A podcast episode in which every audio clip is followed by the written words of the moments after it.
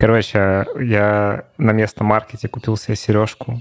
Чувствую себя, каждый раз подхожу к зеркалу и думаю, что за секси-человек такой? Sexy baby. С такой сережкой. Да. Короче, это такая вот висюлечка. А только не видно, Вторая- что с ней на ней что.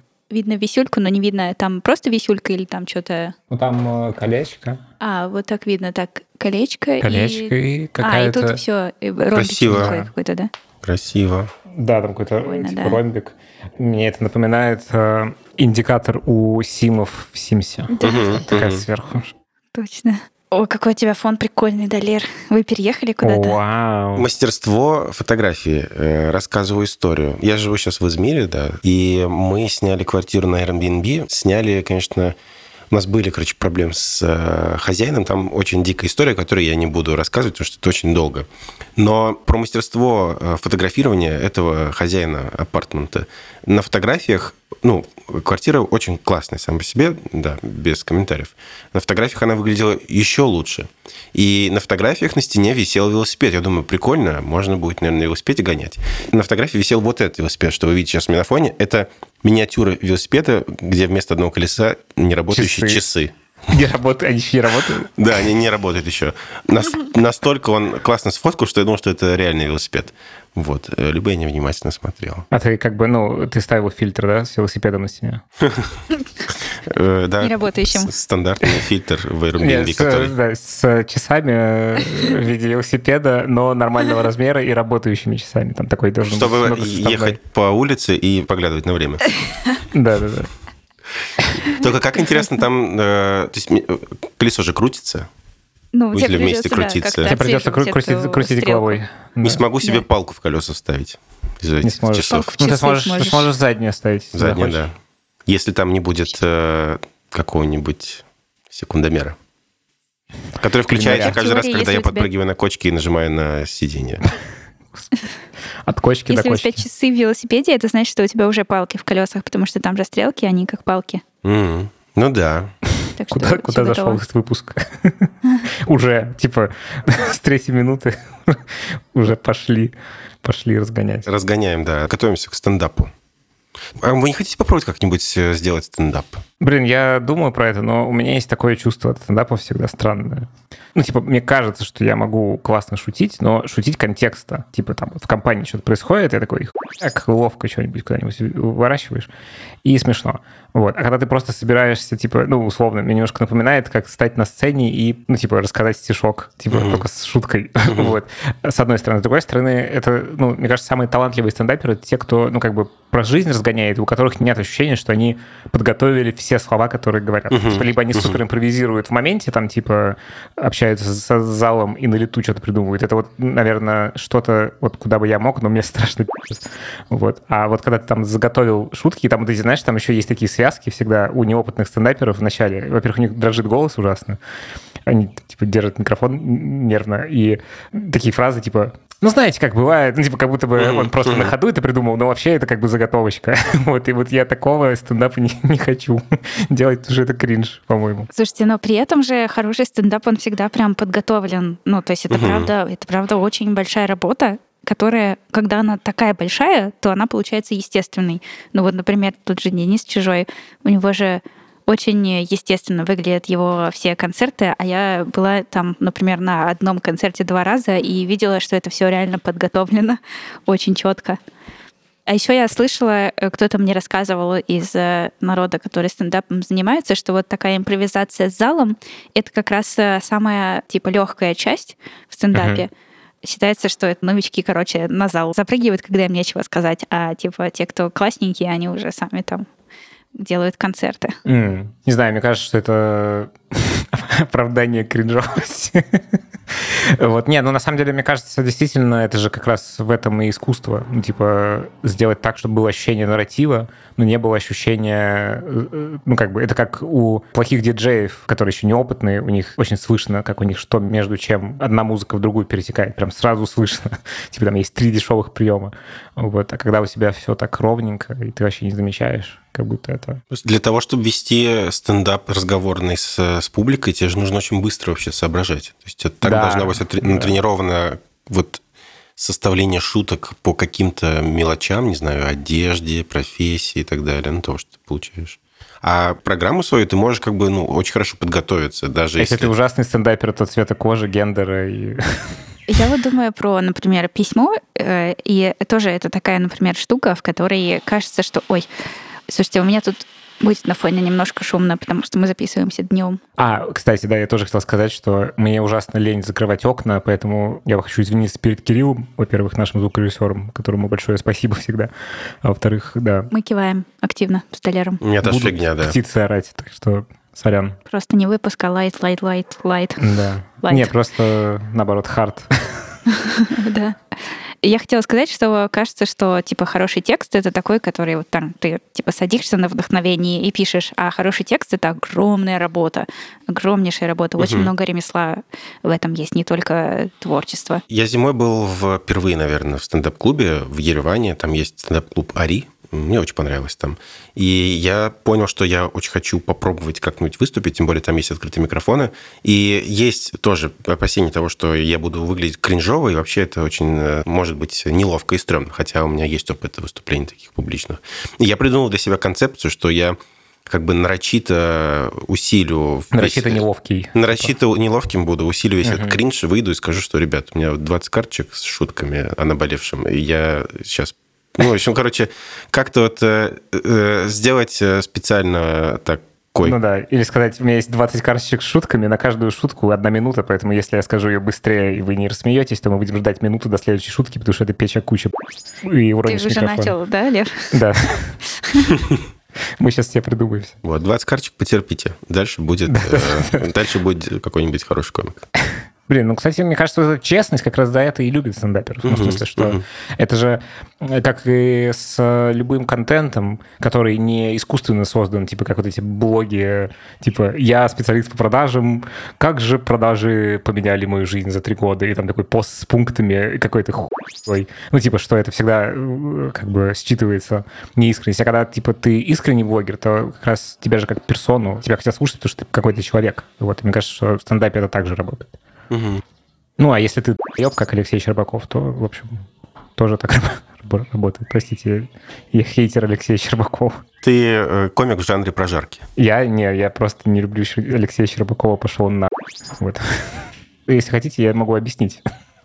А я, давай, объясни. Объясни, я да. И я, я могу примерно понять, почему ты говоришь, но не знаю всех апдейтов, что там еще. Да нет, там не то, что как бы что-то свежее случилось, просто я в целом перманентно чувствую, что, ну, короче, в целом публичные люди, кажется, должны чекать, что они говорят. Это, конечно, весело, не знаю, типа, издеваться над людьми и, ну, как бы стебать, и вообще, ну, типа, what you want. Типа, в принципе, ты можешь делать все, что угодно, но кажется, что, ну, типа, нарочитая гомофобия и, значит, э, ненавистничество и, ну, просто Мгм. быдло подход к жизни. Мне кажется, что это какая-то полная херня. Ну, и мне грустно, что это очень популярно. Мне Мгм. кажется, что, в общем, есть много других талантливых ребят, которые не столь популярны, потому что они, типа, ну, не знаю. Короче. Интересен поэтому Полностью согласна. феномен, вот э, что было дальше, почему он популярен, потому что он же полностью, кажется, состоит из э, подобного. Да, да. Не, ну, как бы это немножечко...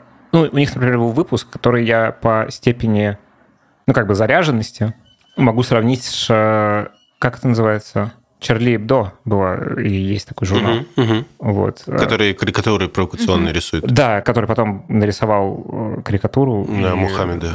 Да. Рука. Вот. И ну, как бы там у них был выпуск, где у них был Мигель, по-моему, зовут этого парня, который Мгм. черный. Вот. И э, они большую часть выпуска шутили о том, что типа он черный.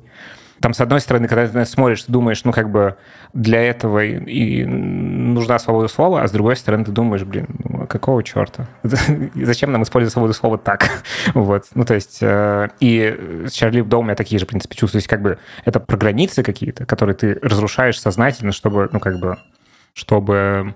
Вот чтобы что? Вот это вопрос тоже интересный. Для меня это тоже был вопрос, и он пока не решенный, но вот я помню, что я ходила как раз на Дениса, буквально это было еще прям в начале всего, что ли.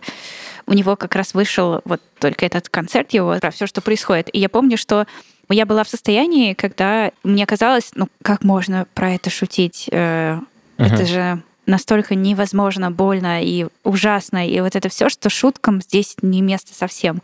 И я помню, как мне было хорошо, когда можно было посмеяться по поводу всего. И просто вот это как раз какой-то настолько был катарсис и облегчение от того, что ты можешь посмеяться. Смех, он как будто бы разрушает. Ну, это типа как, э, как вышагать тревогу. Как-то у Ну тебя да. настолько сильно внутри все сконтейнировано, что ты через смех это выпускаешь. Теперь у меня еще и кот на фоне орет. Просто это А мне- полный набор. А мне очень нравятся звуки птицы у Левы. И кажется, А что... слышно- слышно, да? Слышно, да. Не хватает как будто бы каких-то, знаете, приятных фоновых шумов. Часы там тикают. Ну, это же, это же очень красиво. Коты, коты орут. Коты орут. Ну, у, тебя, у тебя очень красиво птицы поют. Да, это вообще Птицы интересно. поют. Они не затыкаются целый год. Ну, то есть, типа, э, ну, им вообще на время года. Но я, я- я замечал, есть так называемый «Синий час». Э, Забыл точно, как называется. Есть фильм еще у... Я приложу обязательно ссылку. Там у него квадрология называется. Четыре фильма э, «Времена Ага. года». Ромеро, вот, французский Ромеро, французский режиссер. И есть э, промежуток с 4 утра до 5, кажется, когда абсолютно замолкают все звуки, и ну, начинается абсолютно тишина. и Это в каждой потом, стране отдельно на уровне мэрии решается.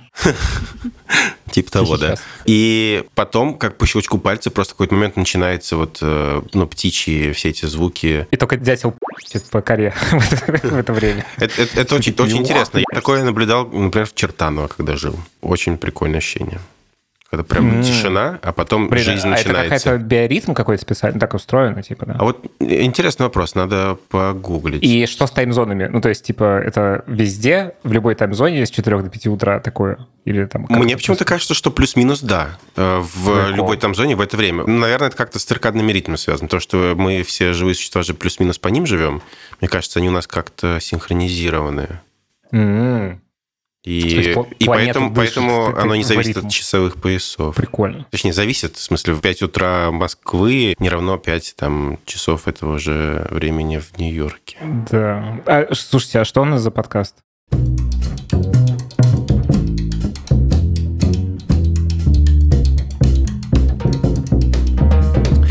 Всем привет!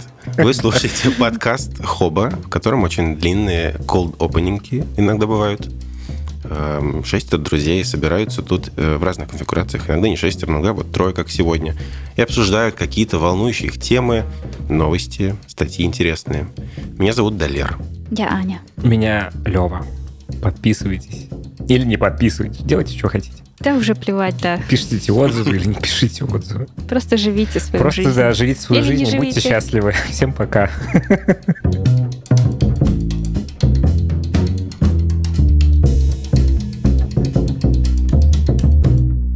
Я хочу сейчас, можно, пожалуйста? Мне кажется, нам стоит э, сказать спасибо одному нашему подписчику, послушателю. Я бы это можно вырезать, э, пока я ищу. Он э, нам пишет Нет. в Кастбоксе очень много всего приятного. Давай. Блин, насколько же приятнее записываться днем, друзья. Сергей Гайдамак нам пишет. Гайдамак, да. Большое спасибо вам за ваши отзывы. Их всегда очень приятно читать, и критические, и позитивные. Не всегда, к сожалению, удается на них ответить, не всегда есть такая возможность. Э, Сегодня хочется отдельно сказать спасибо большое Сергею Гайдамаку, нашему слушателю, который периодически оставляет нам комментарии в кастбоксе.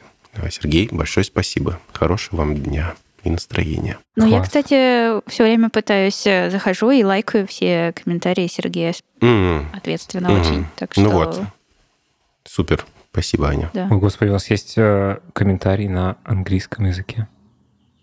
Вау. Может быть, там вести подкаст на английском Э, языке. Комментарий на английском языке, я думаю, это результат этой э, работы чат GPT. М. Блин, кстати, насчет э, подкаста на английском, я про это думаю постоянно, потому что, не знаю, мне хочется какой-то... Мгм. Ну, короче, я плохо в английском.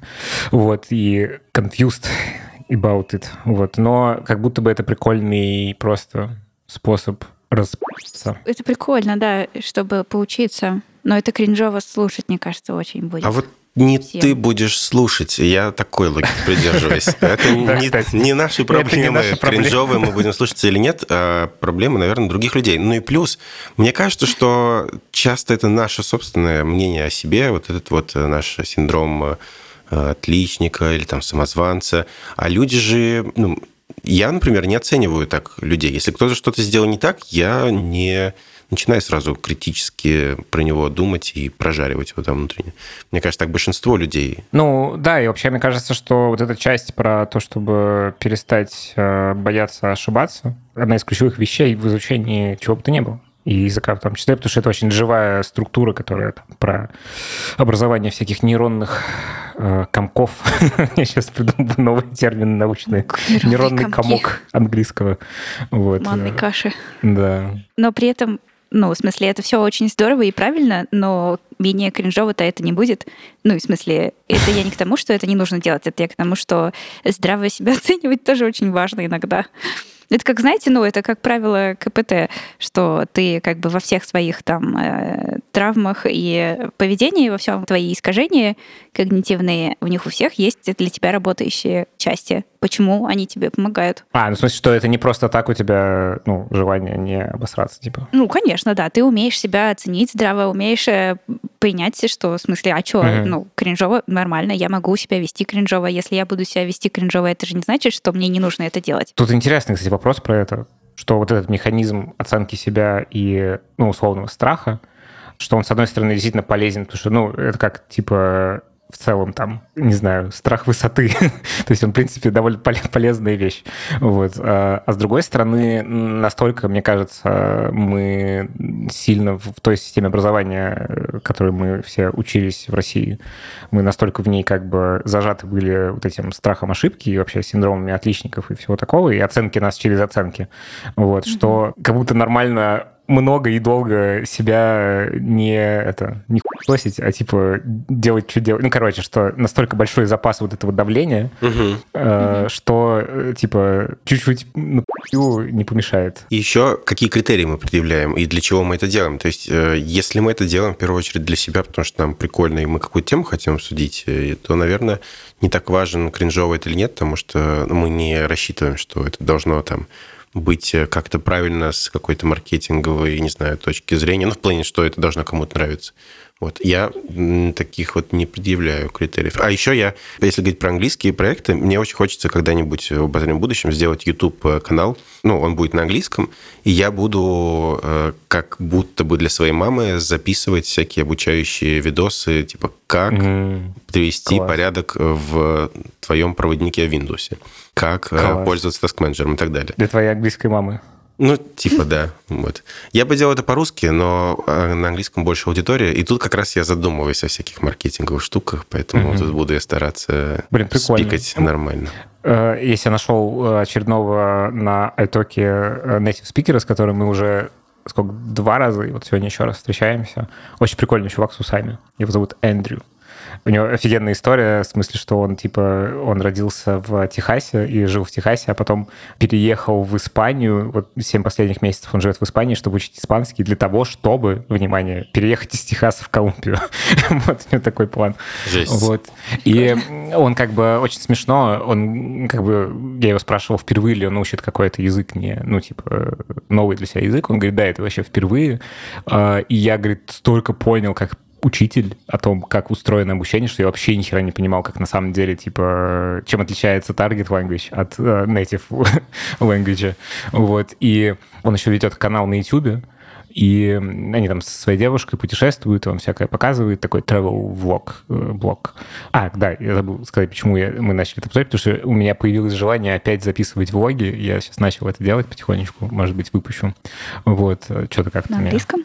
Не, не, ну вот, и мы, собственно, обсуждали, потому что у меня есть желание как бы на английском это делать, с одной стороны, с другой стороны, я типа стесняюсь, а еще с одной стороны, когда я пытаюсь думать на английском, у меня ощущение, что, ну, если это там полгода назад было, что как будто мне пять лет, потому что я так вот просто как бы описываю то, что вокруг происходит, то сейчас уже мысли усложнились до 10 лет примерно, вот, и что как бы на русском я типа 34-летний человек с опытом, который может реально как-то связать какие-то, ну, более-менее, мне иногда кажется, прикольные мысли, а а на английском я типа десятилетний ребенок.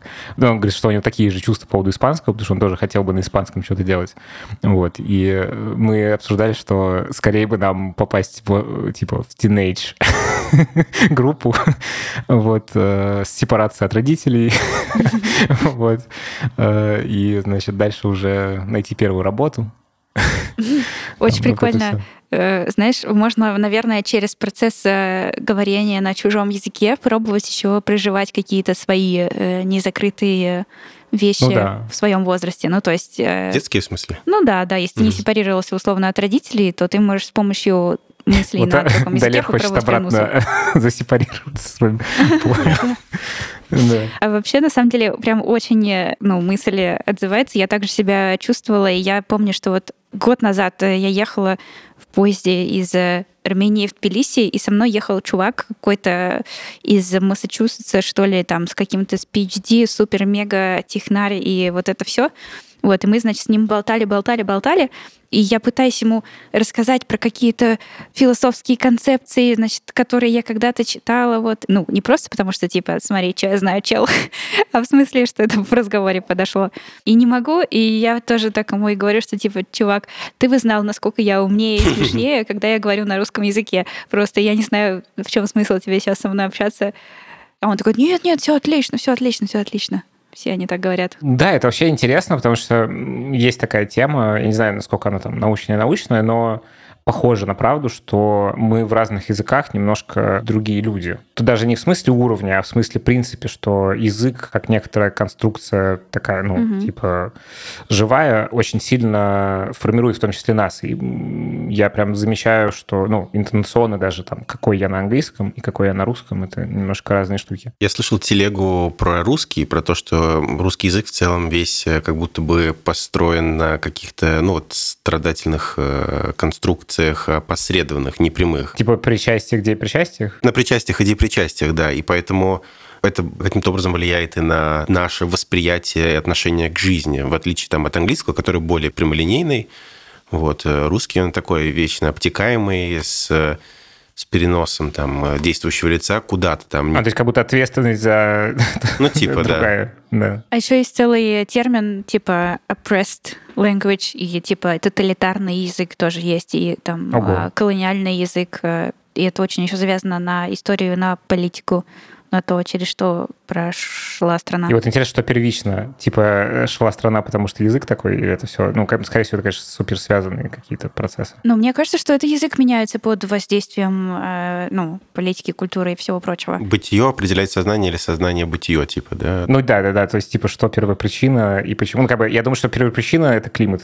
типа, что в итоге мы придем к этому. Климат очень сильно влияет, э, мне кажется, на то, какие люди... Я вот в Измире живу на юге, и здесь так спокойно. Угу. Блин, Интересно, каким бы я был, если бы я рос в таком месте. Вот, да, мне про Израиль такие же сейчас ощущения, на самом деле, в плане... Ну, 290 солнечных дней в году. Просто я чувствую себя настолько... Хотя, казалось бы, да, тут как бы страна, э, на которой нельзя, значит, сесть в машину и выехать за пределы страны, потому что страна окружена врагами. То есть ты не можешь просто там, типа, поеду через Ливан в Тбилиси. Подожди, прям полностью? Ну да. Да. Только авиационное сообщение есть с остальным миром. Ну, там можно, как бы, по-моему, там есть сухопутная граница с Египтом, вот, угу. но как бы в европейскую часть мира не попадешь из Израиля сухопутно. Никогда не задумывался об этом. Меня так триггернула сейчас эта фраза «страна окружена врагами», потому что это настолько, ну, типа, вплетается в современный там политический дискурс в ну, России, да, что да. я такая, типа, Воу. Не, ну, в смысле, там, в принципе, типа, туда опасно приехать. Типа, это не как бы миф, ну, да, что... Да, это но, понятно, да. да. да. Это как бы понятно, что это такой оборот, ну да. Опасно в Израиль? Нет, ну, из Израиля, в смысле, опасно. Ты израильтянин, едешь куда-нибудь вот в страны, которые граничат с Израилем, и это, ну, типа, опасно. Угу. Надеюсь, когда-нибудь это поменяется, конечно. Дай бог. Короче, тут же был... Здесь каждый год, сложно сказать, отмечается, ну, происходит День памяти жертв во-первых, Холокоста. Там это размазано на несколько недель, потому что там есть э, День памяти жертв Холокоста, а есть э, вот когда позавчера это был День памяти тех, кто сражался за свободу Израиля и погиб в террористических атаках. Их считают прям, ну, точно есть число, типа 24 тысячи, там типа 153 человека. Вот. И э, я впервые, я очень хотел, я когда услышал впервые про это много лет назад, про то, что в определенный день в 10 часов утра по всей стране звучит сирена, все движение останавливается, все выходят из машины, на протяжении двух минут стоят и как бы вспоминают и думают про тех, кто погиб в концлагерях, ну и вообще в, в Холокосте. И это такое ощущение, ну, как бы мощное. Это прям такая акция памяти. Я пережил, пережил это как-то. Ну, в общем, сильное переживание у меня случилось. Ну, это прям восхищает. Типа, все останавливается, все автобусы останавливаются, выходят люди и стоят. Как твой поиск работы, расскажи. Ты сегодня опубликовал э, Я сегодня опубликовал пост. А где? В Телеграме пока что. Я вижу в нем потенциал э, для улучшений каких-то моментах и перепишу его или дополню и опубликую в Фейсбуке. Кажется, Facebook все еще пока эффективный способ для поиска работы, потому что там э, очень большое количество людей, э, знакомых, бывших коллег, в общем, какой-то комьюнити все еще есть. Хотя у меня постепенно Facebook превращается в Facebook, который запрещен на территории России и что-то в этом роде. Вот. э, И хотя он у меня постепенно превращается в одноклассники, я там часто встречаю какие-то тупые шутки, мемы и видосы как бы «сделай сам». Хотя мне очень нравятся эти видосы. Вот. Как я ищу работу? Это очень неприятная, неблагодарная затея, оказывается, на рынке труда. Потому что надо о себе писать, рассказывать, как-то упаковать себя э, в, в какие-то понятные сущности, подумать о том, как э, твое резюме, твой пост э, в Фейсбуке будут читать потенциальные работодатели. Насколько это вообще будет приятно кому-то пошарить, как написано твое сообщение. Добавит ли социального капитала кому-то, кто пошарит твой пост, скажет, смотрите, какой человек ищет. Вот. ему потом за это какой-то плюсик в том, что он посоветовал хорошего человека. И обо всех этих вещах надо подумать. Я как бы написал пост. В этот раз мне пост дался с трудом. И я чувствую, как мой синдром самозванца, несмотря на все мои усилия и количество того, что я делал, и даже награды всякие прикольные, типа Red Dot Awards или там If Design и так далее, которые у меня там копилочки есть, я все равно чувствую, что как будто бы ну, все это недостаточно или еще что-то. И это странно, что я сейчас вам об этом рассказываю, потому что параллельно я бы хотел все-таки прорекламировать свой пост в, в Телеграме, чтобы вы почитали, если вдруг у вас есть какие-то проекты или работы для меня – приглашаю вас э, в описание этого выпуска. Там лежит ссылочка. Знаешь, что меня бесит? Меня бесит, что э, типа у соискателей э, до хрена синдром самозванца, а у компании, как у структуры, их не, его нет. Ну, типа, он может быть на уровне собственников, типа, там, uh-huh, uh-huh. мы какие-то не очень, но как бы компании же так у них выстроен как бы маркетинг и э, типа бренд-стратегия, что как бы там нет места синдрому самозванца, потому что оно все про такое, типа, петушение. Да, ну, оно, оно все очень выглаженное, вычищенное, и ты читаешь вакансии в Яндекс или там еще какие-то компании, и они все выглядят так, что, блин, идеальные места. Хотя практика показывает, что всегда находятся какие-то изъяны, всегда есть какие-то там ну, проблемы да, в процессах конечно. и так далее. Вот. Э, и компании тоже как бы не идеальны. Вот странно, что я об этом говорю, потому что, с одной стороны, я сейчас признаюсь какой-то, вот, знаете, нерешительности и тревожности и прочим по поводу себя. С другой стороны, я предлагаю себя в качестве работника. Но это все интересные вопросы для рассуждения, обсуждения. Вообще, мне кажется, не противоречит, кстати, одно другому. Кстати, да. У меня э, недавно подтверждающий случай случился. Можно тебя перебить? Или ты конечно, конечно, конечно.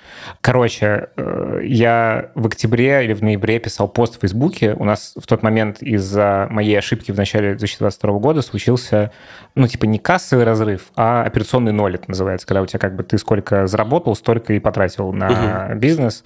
Это довольно сложный для меня момент, потому что я, ну, это типа страшный сон в реальности, потому что я прям боялся такой херни. И я написал пост о том, что вот мы там много чего поделали, много с кем поработали в Фейсбуке, и вот мы сейчас типа в такой ситуации, что случилось некоторое дерьмо с бизнесом, и мы ищем новых клиентов, э, очень хотим с кем-то поработать. Вот. И там как бы в моменте никто не откликнулся, но буквально на прошлой неделе у меня была встреча с девушкой, которая говорит, ну, типа, я говорю, откуда вы про нас узнали? Она говорит, слушай, я, типа, твой пост давно увидел вот этот, и все думал, что, типа, было бы классно поработать, потому что, типа, очень круто, как ты написал, что, типа, ну, вот мы там, типа, обались. И она говорит, это еще с точки зрения токсичной маскулинности очень круто меня прям зацепило. Я подумал, блин, вот с этими ребятами мне бы хотелось прям поработать. Вот. И я думаю, офигеть, как это еще, ну, с каким лагом временным, во-первых, это может происходить, а во-вторых, ну, как может вот эта искренность влиять на типа поиск тех клиентов, с которыми вы другу подходите. Далер, ты хочешь вернуться и договорить свою мысль, или можно тоже сказать что-то? Я, возможно, договорил. Наверное, да. Говори, а потом я продолжу. Нет, есть ты хочешь договорить, то договорит я, а я потом скажу. Не-не, у меня пока нет мыслей. Я еще сформулирую, походу. Два самозванца встретились как-то в баре. Я хотела сказать, что я в целом всегда очень погружена в тему карьеры и поиска работы и резюме и всего, потому что это сфера моей профессиональной экспертизы и интересов компании. Вот. Но еще сейчас мы делаем э, такую мега-движ, в котором э, задействован и Лева, тоже. Mm-hmm. Делаем, э, да, э, вместе историю одну про поиск первой работы в IT. Очень крутая штука. Э, уже сейчас началась. Очень много мы работали над ней. И можно залететь же сейчас, правильно еще? Это можно залететь. В карьере, да, которая ссылочку. недавно вышла. Да, это то, что mm-hmm. я вам кидала mm-hmm. тогда, помнишь? Угу кучу положительных отзывов, и реально видно, что это помогает уже людям. У нас только третий день идет, а уже я прям мега довольна. Очень много чего вложили, и очень много отдачи я получаю. Это я к тому, что на протяжении там, последнего времени мы очень много пообщались с разными экспертами по поводу поиска работы, по поводу всего. И сейчас тоже продолжаю с разными менторами общаться, которые помогают нашим участникам и т.д. Вот. И, значит, хотела сказать, что тут какая-то очень важная есть мысль про то, что ну, короче, что ты ищешь место работы, которое подходит тебе. Как бы ты ходишь на собеседование и смотришь вакансию и тоже выбираешь компанию, да, себе. Вот. И вот этот синдром самозванца, или можно его перевернуть и сказать, что там просто человеческая неуверенность и искренность mm-hmm. и желание показать, что ты как бы гибкий и у тебя были ошибки, и ты умеешь с этим работать и т.д. Это все может э, прекрасно найти отклик у того работодателя, который точно так же там подходит ко всему этому делу. И может быть типа идеальная, выскобленная там до золота просто, до блеска вакансия и собеседование, на котором HR распинается о том, как у них все прекрасно, типа никаких ошибок, то это просто может быть не твое место. Ну да, и ты, короче, тут еще, мне кажется, очень важно вот про персональность какую-то, про личность, про то, что кажется, что вот эта тема капиталистическая и то, как устроено общество, оно предполагает, что ты все время должен находиться в некотором социально ожидаемом, а, социально ожидаемой роли какой-то, которую ты, ну, типа, вот ты прочитал резюме, и ты такой, ну, я э, теперь вот такой человек. Не резюме, точнее, а вакансию. И вот моя вакансия такая, потому что, значит, и это, на самом деле, здравый как бы совет, что ты, ну, должен все-таки как-то соответствовать тому, что ищут. А с другой стороны, как будто бы теряется человеческое в этом вот, что тоже важно. Спасибо большое. Вы очень здорово подбодрили меня, потому что здесь, конечно, сопутствует очень много страхов, тревог по поводу того, что, да, я не соответствую чему-то, и сразу начинаются какие-то сравнения себя с кем-то, ты читаешь там посты других своих коллег и так далее. Вот вы меня подбодрили я стал поувереннее. Э, так что уверенно всем советую посмотреть ссылку на мой пост в описании этого подкаста. Отлично. Скорее. А еще у тебя там был в наушнике вопросик про резюме, и я тебе скину, вот у нас буквально недавно было несколько записей, разговоров Разборов. как раз в этом проекте про резюме. А еще у нас был очень крутой разбор резюме, а, с одной HRD. Прям, мне кажется, самый полезный разбор, который мы делали за время работы. Тоже тебе кину, там тоже много полезного. Давай, это приватно или можно добавить в описание? Можно. Можно добавить в описание, да, все добавим. В описании выпуска будет все, что сейчас Аня перечислила. Кстати, немножко в тему про... Мы тут, значит, э, ну, во-первых, да, что поменялось за то время, что я не был в подкасте. Приехала жена наконец-то 26 марта. Ура! Вот, и, значит, э, она сейчас э, вливается в тролливскую жизнь, и, кажется, ей нравится, это прям кайф. И я через нее тоже, потому что я полгода прожил, и уже, знаешь, так все как-то, знаете, подсмазалось, в смысле, такой, ну, уже угу. я захожу в магазин и чувствую, что, ну, привычный магазин. Чужими типа... глазами взглянуть на, на, на привычное да, место очень круто. Меня подзаряжает э, какой-то ее энтузиазмом и радостью относительно Тель-Авива. И мы тут надо было по делам с документами съездить в Иерусалим, анкету там одну положить в один ящик. Вот. И э, я был в Иерусалиме там третий раз, когда мы поехали. И я все не мог себе признаться, что мне он не нравится. Ну, типа, что мне там нехорошо. вот, потому что, ну, как бы, ну, Иерусалим, это же, типа, там... Святыня. Святыня, да. И э, вот мы приехали, мы как бы ей тоже не понравилось, и мы, значит, все это как-то обсудили, потом мы приехали на поезде, на автобусе домой, и такие, блядь, как в Тель-Авиве заебать. И я пытался понять, почему. Вот, и э, многие говорят, что, типа, Иерусалиму в отличие от тель на себя насрать, потому что тут уже такие знаменитые люди были, там, царь Соломон, там, Иисус Христос, ну, короче, что там как бы уже, типа, ты не переплюнешь этих ребят, вот, и ты все время в таком немножечко давлении, и, типа, ну, город над тобой как-то давлеет, а в тель наоборот, ты как-то чувствуешь свою значимость, потому что тут как бы все как-то вот на каком-то таком вайбе интереса друг к другу, вот тоже такой интересный, как бы, что это еще очень сильно зависит от среды и от силы вот этого самого бренда, который компании выстраивают. Это я сейчас к, mm. плавно к поиску работы. Привязал. Привязал, а да. Анкету, анкету кому? Для Бога нужно положить в Иерусалиме? Нет, ну, знаешь, там, типа, твой любимый клип, э, что ты любишь есть, вот эти вот, как бы, из детства. Не, ну, это, короче, есть такая служба, называется «Натив». Она сделана в Израиле для жителей стран бывшего СНГ. Вот, то есть, типа, люди, которые сюда либо репатрируются, либо, как Лена, претендуют на израильское гражданство по закону о воссоединении с семьей, то есть вот как у нас э, происходит вся эта тема. Вот, и там нужно пройти как бы проверку в нативе, не знаю на что, на благонадежность не знаю. Ну, короче, там такая анкета про описание всяких родственников и себя. Еще пока ты говорил, подумала о том, что чертовски важно и приятно, когда в любых отношениях, ну, то есть э, между людей, я имею в виду и романтические, и дружеские, да, любой вот этот контакт, когда вы в нем э, совпадаете по эмоциям и можете разделить э, друг с другом да. типа, вот этот негатив или позитив, это сразу все приумножает. Мне кажется, угу. это прям угу. очень важно друг друга в угу. какой-то момент вот так отражать, и, ну, короче, кайф ловишь от этого. Да, это вообще, мне кажется, злословие и сплетни нас очень сильно mm-hmm. объединяют с Леной. Мы любим позлиться на каких-то людей или на места. Рекомендую. Следующая тема – паук. Э, история про паука в, в квартире, в которой я живу. Короче, как-то заметили паука в квартире, в ванной. Не придали значения, потому что, ну, паук, бывают пауки, знаете, домовые и так далее. В общем, его заметила подруга, с которой я живу, потом заметила другая подруга, и она решила его как-то убрать и вы, вытащить из дома, не убить. Я начала его, его убирать, я пришел к ней на помощь. В итоге я посмотрел на него, потому что я до этого его не видел, и он мне показался очень странным. Он не был похож на домового паука. И, в общем, да, мы благополучно вытащили его на балкон и выкинули в свояси на травку а я перед этим его сфоткал, э, чтобы понять, кто он.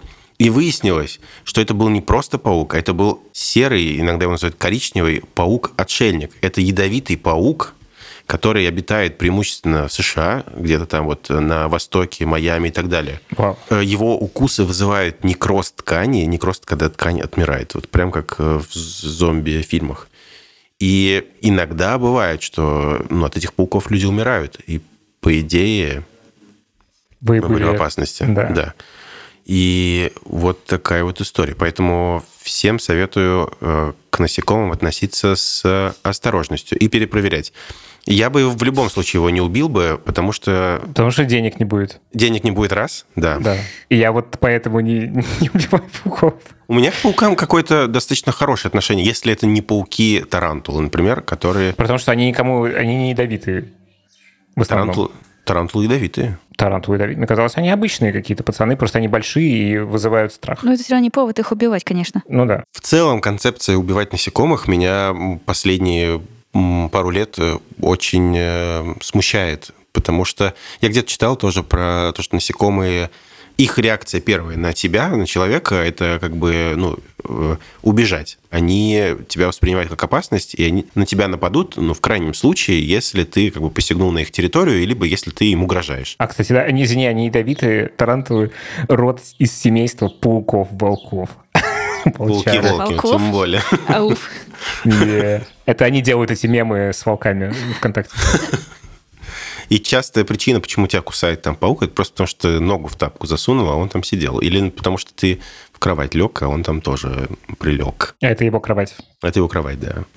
Вот и все, ссылку приложу. Э, на всякий случай, триггер-ворнинг, пауки. У меня, кстати, тоже была тут история с пауком на днях. Ну, как на днях, типа недели три назад, наверное. Вот, это был мой вопрос следующий. Как люди живут в более южных странах, э, типа Израиля, или вообще, не дай бог, э, в Австралии? Австралии. Да, ну ядовитых я не встречал пока, ну, или я не знал об этом, но, короче, я загуглил, у меня появился паук, он тоже выглядел как-то, ну, он выглядел как мини как волк, как мини-тарантул. на брюхе э, знак доллара. Шехеля. Э, а, да, американский флаг он размахивал. Короче, он такой волосатенький был волосатенький и э, такой, ну, довольно крупный. Ну, не супер большой, но типа там сантиметра, наверное, два с половиной где-то. Вот, я начал его искать, э, ну, потому что первая мысль, типа, возможно, здесь ядовитые пауки, потому что я же не знаю местную, как бы, местную живность. Оказалось, что это паук-скакун, он так называется, и он реально скачет, то есть он перемещается такими пуп-пуп-пуп прыжками. Вот. А, он довольно красивый, потому что он такой волосатенький, у него очень интересное лицо, как-то он сконструировано прикольно. Вот. И забавный факт, значит, эти пауки, они, во-первых, они не плетут паутину вообще, типа, они беспаутинные пауки. Вот. А э, еще они не охотятся дома, они как бы домой приходят пожить, а, охотится за пределами дома. И это меня вообще поразило. То есть он просто как бы такой, ну, теперь здесь мой дом, работа у меня. Это пауки с очень классной границей личного и рабочего. Work-life balance. В общем, да, work-life balance. И вот это все. В общем, такая вот история. Прикол. Еще у меня была история, связанная с пауками. Не все существа, похожие на пауков, являются пауками. Однажды в детстве я был в горах, занимался классом, мы ездили в горы. И там у ребят э, в нашей группе была такая забава. Они поднимали камни и ловили скорпионов потому что скорпионы живут под камнями. И почему-то ну, там, собирали их в банку, не знаю зачем. И мы с моим товарищем тоже пошли, нашли огромный валун, перевернули его, и там была э, размером вот с мою ладонь, может, даже побольше, паук был. Вот. И мы наклонились к нему смотреть. К счастью, вовремя прибежала наша тренерка, и она нас как бы отозвала в сторону. И это оказался не паук, это была фаланга. Фаланга – это такое членостоног... Э. И в ситуации, когда она чувствует опасность, она умеет далеко прыгать. Вот, и это тоже как бы, ну, ядовитое такое существо. Ию, блин, она дикая. Да-да-да. И нам повезло, что она была как бы беременной, поэтому она не могла просто прыгать, и мы были спасены. Блин, какая гадость. Беременные, кажется, еще даже должны быть более опасные, потому что они обычно посещают своих потомства. Да, да. вот. Такая вот история. Ой, тут на одной фотографии э, как бы вот эта злая хуйня, и на второй фотографии некроз тканей. Класс. Хотя тут написано, что это отряд тип членостоногие, класс паукообразные. Ну да, не пауки, паукообразные. Не волки, короче. Угу. Ветряные скорпионы. Такие ветреные. Названия очень прикольные, конечно. Фаланга, да. Короче, в общем, не убивайте насекомых. А то денег не будет. И некроз тканей к вам придет. И некроз тканей будет, да. Что, давайте я вам расскажу про ментора. Да, точно, ты же ходила к ментору. Да. У меня было две сессии с менторкой которую мне посоветовал Лева. А, ты все-таки с, э, с ней? Да, я с Класс. Ксюшей, да. Класс. Вот. Мы договорились с ней на четыре сессии, и дальше, значит, посмотрим, что как. Вообще прикольно. Сегодня прям вообще прикольно. Сегодня я прям вышла такая очень, очень вдохновленная. Мне кажется, я с Аделем, когда вот у нас был выпуск, мы немножко поговорили про коучинг и вообще, что это такое, чем это отличается там от терапии и т.д. Сейчас могу вам рассказать, что мы как бы на первой встрече определили то, как вообще я хочу двигаться. Ну, то есть, условно, вообще менторинг, он э, коучинг, он всегда завязан на цели. Господи, как ты орешь? Вам слышно? Вам слышно, как он орет? Слышно, да. Слышно, да, но он бывает такое. Вот просто он э, женщину зовет. Он еще не кастрирован. Это код твой теперь окончательно? Да, стопроцентно. Класс. Вот. Э, значит, коучинг э, всегда привязан к целям. И мы на первой встрече, я как будто бы ждала, что мы сразу начнем говорить про цели, а мы очень прикольно всю первую встречу говорили вообще не про цели, а про то, типа, как я хочу двигаться дальше про процесс, про состояние, в которое я хочу прийти, и про мои какие-то ценности. Вот. И про то, как я не хочу, как я двигалась раньше, и как от этого не отстроить то, как я хочу двигаться дальше. Вот. А сейчас на второй сессии мы сначала договорились, что вот, значит, будем обсуждать уже какие-то цели, то есть моя задача сформулировать себе там, ну, цели, собственно, куда я хочу дальше. Но в итоге это все вылилось немножко в другое э, русло, что было прикольно. У меня была день рожденевская тусовка в прошлом году, пред день рожденевская за месяц до. И там я сидела с подругой и обсуждала, и говорила ей, что вот я чувствую, что мне, короче, нужно по-другому жить немножко дальше не в том каком-то высоком, не знаю, драматическом напряжении, что мне нужно по-другому жить, а в смысле, что вот я э, в свое десятилетие там до 30 очень много там, что куда дошла, что попробовала, выросла, изменилась, наработала какие-то свои инструментарии, методологии, по которой я вообще решаю свои жизненные задачи. И вот э, я вот это все умею делать именно так, как умею ну, в общем, то есть у меня есть свой какой-то набор всего. Но я чувствую, что дальше я хочу по-другому. То есть я решаю как будто бы похожие задачи на новом уровне, но я не хочу их решать с помощью того инструментария, который я уже наработала. Привычным путем? Да. Я чувствую, что мне нужно их как-то совершенно по-другому э, решать. Вот я вот что-то такое я вкладываю в это. Вот, она мне говорит, типа, что-то я ничего не поняла. Я говорю, я тоже ничего не понимаю пока. Вот, но вот это я чувствую. И какая-то сложная задача, страшная даже немножко, потому что я работаю с каким-то черным вот этим ящиком непонятным. Что-то хочу, не знаю чего, и не знаю как, знаю, что по-другому, но по-другому это как. В общем, вообще очень много неопределенности. И мы вот сейчас э, с коучессой, коучкой, начали обсуждать цели, и я как бы куда-то пошла по своим каким-то знакомым маршрутам, а потом мы остановились, и она мне говорит, и я ей говорю, что вот то, что я сейчас говорю, мне это не очень нравится, потому что это то, как я уже умею. Ну, то есть я легко декомпозирую любую задачу. И там я верю в то, что вообще не бывает э, невыполнимых целей, потому что как бы это может быть очень дорого, очень ресурсозатратно, там, да, или очень плохо и мало ресурсозатратно, но ты можешь сделать все что угодно, по крайней мере, спланировать это. Ну, а дальше уже сможешь ли ты это сделать или нет. Вот, но я так не хочу, мне нужно как-то по-другому. И мы весь этот час пытались понять, а как вообще это по-другому? Что это вообще такое? И кажется, что чуть-чуть э, стало понятнее. А это в смысле про то, что тебе как бы скучно про турецкими дорожками двигаться или про что это? Нет, нет, нет, не про это. Это про то, что это мне больше не подходит. Это не из-за скуки. Это позволяет мне добиться целей, но это не позволяет мне перейти в какое-то новое состояние, в которое я хочу перейти. А для меня важно не чего-то добиться, угу. а именно как-то себя чувствовать так, как я хочу себя чувствовать. И быть, ну, собой, да, вот в таком, в каком-то разрезе и в глубине. Угу. И для этого не подходят мои инструменты. Может быть, подходят, но просто ну, не для решения этой задачи. Блин, интересно так. Очень хорошо тебя понимаю. Я, мне кажется, примерно похожий сейчас период проживаю. Угу. Здорово, да. Потому что я сама себя не очень хорошо понимаю. Но я это вижу так, что ну, у меня есть рассинхрон между моей жизнью и тем, э, какую жизнь я бы хотел для себя. Под жизнью я понимаю, не знаю, там, место, люди, задачи, темп жизни, вот это вот все. Э, вот, я так тебя услышал. Угу.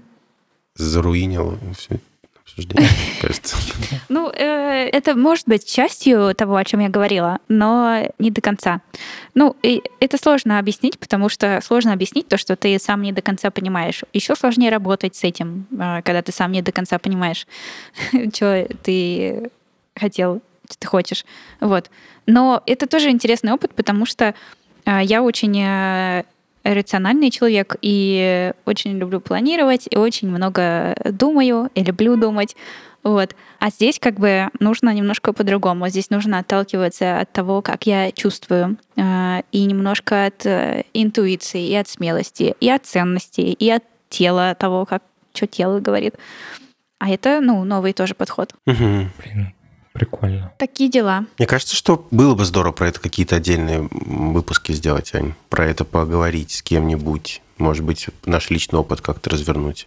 Что мне было бы интересно пообсуждать с тобой, например, mm-hmm. что ты проходишь. Мне кажется, мне бы это тоже помогло как бы в моем пути. Может быть, слушателям нашим тоже. Да. Прикольно. Можно что-нибудь э, придумать, еще позвать какого-нибудь коуча туда, угу. чтобы он с нами поговорил. Интересно. Блин, кстати, вообще сейчас какое-то странное у меня чувство появилось, которое, ну, как будто бы немножечко стыдно его сейчас ощущать, потому что происходит то, что происходит. Вот. А, но очень смешно, есть, значит, нарезка, я в ТикТоке все время встречаю, где Дудь берет интервью у Веры Полосковой, и он ее говорит, ну вот ты съездил на могилу, тебя отпустил после этого. И она говорит, Юр, ну такой смешной, такой ты простой чувак, типа, вот ты съездил на могилу, отпустила, не съездил на могилу, не отпустила. Все у тебя, говорит, так просто, типа, вот раз и два, типа. Вот. И вот у меня также, что я ждал все, вот полгода мы жили отдельно с Леной, и вот она приехала 26-го, я думаю, ну вот сейчас она приедет, и сразу как-то станет все это. А не, резко ничего не случилось, потому что там есть какая-то еще инерция какая-то, потому что мы, блин, полгода жили отдельными довольно жизнями, хотя, ну, как бы понятно, что там были пересечения, но, типа, ушло много чего, и, типа, в целом нарушилась динамика отношений. Вот мы сейчас ее как-то там подсобираем обратно. Но если я поймал буквально вот на там, прошлой неделе, как тут, видимо, прошел срок, когда вот мы немножечко тут уже как-то обустроились вместе вообще, э, что я впервые почувствовал, типа, ощущение, что я живу потому что последний там, год, начиная с 24 февраля, у меня было какое-то полное ощущение даже не отложенной жизни, как это говорят, синдром отложенной жизни, а какой-то просто... Ну, когда ты откладываешь что-то, ты думаешь, ну вот сейчас что-то я поделаю, а потом поживу. А тут как будто просто ее типа застопили, и ничего не происходит. Ты в каком-то э, непонятном состоянии находишься. Я вот типа год в таком состоянии находился, и там как бы нет места особо типа желанием про, ну, что-то поделать. Ну, как бы ты что-то делаешь, но у тебя нету какой-то картины, что вообще и как. Вот, и сейчас это появилось, причем на уровне там типа там, что я хочу вот сейчас в моменте, там, пойти прогуляться, там, не знаю, дойти до какого-то места, где мне нравится. Ну, короче, что вот вдруг появился у жизни вкус спустя год. Типа, я думаю, какая же это все жопа. Вот. А еще и машину покупаю скоро, надеюсь. Потому что машину в России продали, перед отъездом Лены. И вот сейчас я зарядил автоподборщика местного, он ищет мне машину. Будем ездить на Мертвое море. И в Ашан, ну, Дипров местный. Вот такие планы. Мертвое море и Вашан. Да. Слушай, ну это вообще очень радостно слышать, э, ну, здорово, что какая-то жизнь входит в твою жизнь. Ну да. Пусть э, идет дальше. Угу. Ты хотел нам какие-то вопросы задать, Ань? Анне? Анна. Анна. Я думала о том, что я могу вас спросить... Э, короче, есть ли у вас цели или какие-то векторы для развития сформулированные? И есть ли у вас самое главное понимание то, как вы хотите их достигать? Я не имею в виду план. Я не имею в виду, типа, по шагам. Я имею в виду, ну, опираясь на какие свои ценности, на свою жизнь, каким образом вы хотите вот этот путь проходить. Понятный вопрос или пояснить? Поясни, пожалуйста. Прости. Э, вот э, я имею в виду, что э, я, например, одна из моих вещей там, что для меня важна радость и смелость. Мне нужно понять, что мне страшно, и я могу действовать, когда я боюсь. Или, например, еще мне важно очень двигаться не переходя за свои границы. Потому что вот в прошлом я очень много за них переходила. Я легко умею это делать и достигать там то, что мне нужно достигать. Вот. И мне очень важно дальше двигаться так, чтобы не переходить за них и не заставлять себя. Очень важно двигаться и всегда четко понимать, где мой интерес и где он у меня живет, и что я двигаюсь за ним. Вот такие вот вещи. Вопрос сложный. Но мне он очень понятный. Я не знаю, как на него ответить. Это нормально. Какие у меня ценности вообще? Что я за человек? Черт его знает. Ну, ладно, я примерно понимаю. Вообще, э, очень утомляет э, необходимость что-то формулировать, э, описывать то, где ты можешь быть полезен, что тебе нравится, что ты умеешь. Вообще, очень сложная работа. Но ее надо делать. Возможно, надо придумать, как это делать проще. Ну, или через интерес, да. Через интерес, да. Я вот э, к этой, когда тоже девочке пришла, я ее спросила, кому не нужно идти на коучинг. И она мне сказала, что, типа, если нет э, сил, тогда не нужно. Вот. Мгм. А, тогда нужно сначала силы набрать, а потом уже делать, решать, цели ставить и т.д. Кстати, очень спасибо за это замечание, потому что ну, я себя ощущаю часто человеком без сил. Но при этом кажется, что сил у меня нет. Возможно, того, что я нахожусь в каких-то обстоятельствах не очень э, комфортных для меня, обстоятельствах, э, в которых у меня возникает какое-то сопротивление, которое ну, обстоятельства, не соответствующие моим ценностям и так далее. И, может быть, как раз коуч мог бы помочь мне немного скорректировать это, чтобы я, там, не знаю, сменил работу, и тогда у меня появятся эти силы. Потому что часто же у нас то, что мы находимся не там, где нам нужно, отнимает силы. Да, у меня силы отнимает то, когда я сама себя не слушаю. Если я заставляю себя что-то делать, ну, вот это вот, если я говорю себе, что надо, или вот я говорю там, я хочу туда, а делаю я по-другому, потому что надо. Вот тут сразу моментально меня как по щелчку выключает, и я ничего уже не могу делать. Мгм. Желаю тебе сил. Спасибо, желаю тебе сил тоже. Спасибо. У меня есть какие-то мысли, которые скомканные. Я думаю, что я придержу их для следующих наших э, обсуждений, может быть, в специальных выпусках с этим коучем каким-то, которого мы позовем. Мгм. Хорошо. Ты хочешь что-нибудь про это сказать, или, или пойдем дальше? Короче, кажется, что у меня скорее цель продолжать жить, как я живу. Ну, типа, потому что, типа, я что-то про себя понял, и у меня ощущение накопленного какого-то вот этого, типа, понимания о себе. Я просто его каждый день все сильнее ощущаю, типа, что честно по отношению к себе, что нечестно, типа, какой я челик, и вот мне хочется продолжать дальше такое, типа, узнавание, но, типа, не с нулевой какой-то точки, а вот уже с горизонтальным расширением, чем с поиском вектора. Вот это, наверное, все, что можно сказать про это с моей стороны. Мгм. Тогда давайте я вам расскажу про то, что на Хабре запустились короткие посты. Мы запустили формат коротких постов. Там теперь можно писать э, не длинный лонгрид, а типа пост. То есть э, Твиттер ушел э, в сторону больших постов, а вы такие, сделаем Твиттер. Да. Не, ну у нас не Твиттер, а там все-таки типа как пост три абзаца текста, например, и картинка. Ну, то есть пост такой. Телеграм-канал. Очень прикольная штука. Я уже прям, мы запустились, и я сразу там что-то написала, потом еще что-то написала, а я знаю, что, ну, написать статью на Хабре, это прям о, собраться нужно. У меня висят какие-то материалы в голове, и потому что это очень сложно, потому что на Хабре нужно написать э, круто, обстоятельно, полезно, там, я не знаю, ну, в общем, такой прям вложить в этот кусок текста всю свою жизнь. Вот. А тут э, как бы мы их и запустили для того, чтобы снять этот барьер, и чтобы писать было проще, и чтобы на основе большого хабра, как большого сообщества, появлялись микросообщества, в которых можно вот как раз типа обсуждать что-то под постами и типа тусоваться в одних хабах, вот это вот все.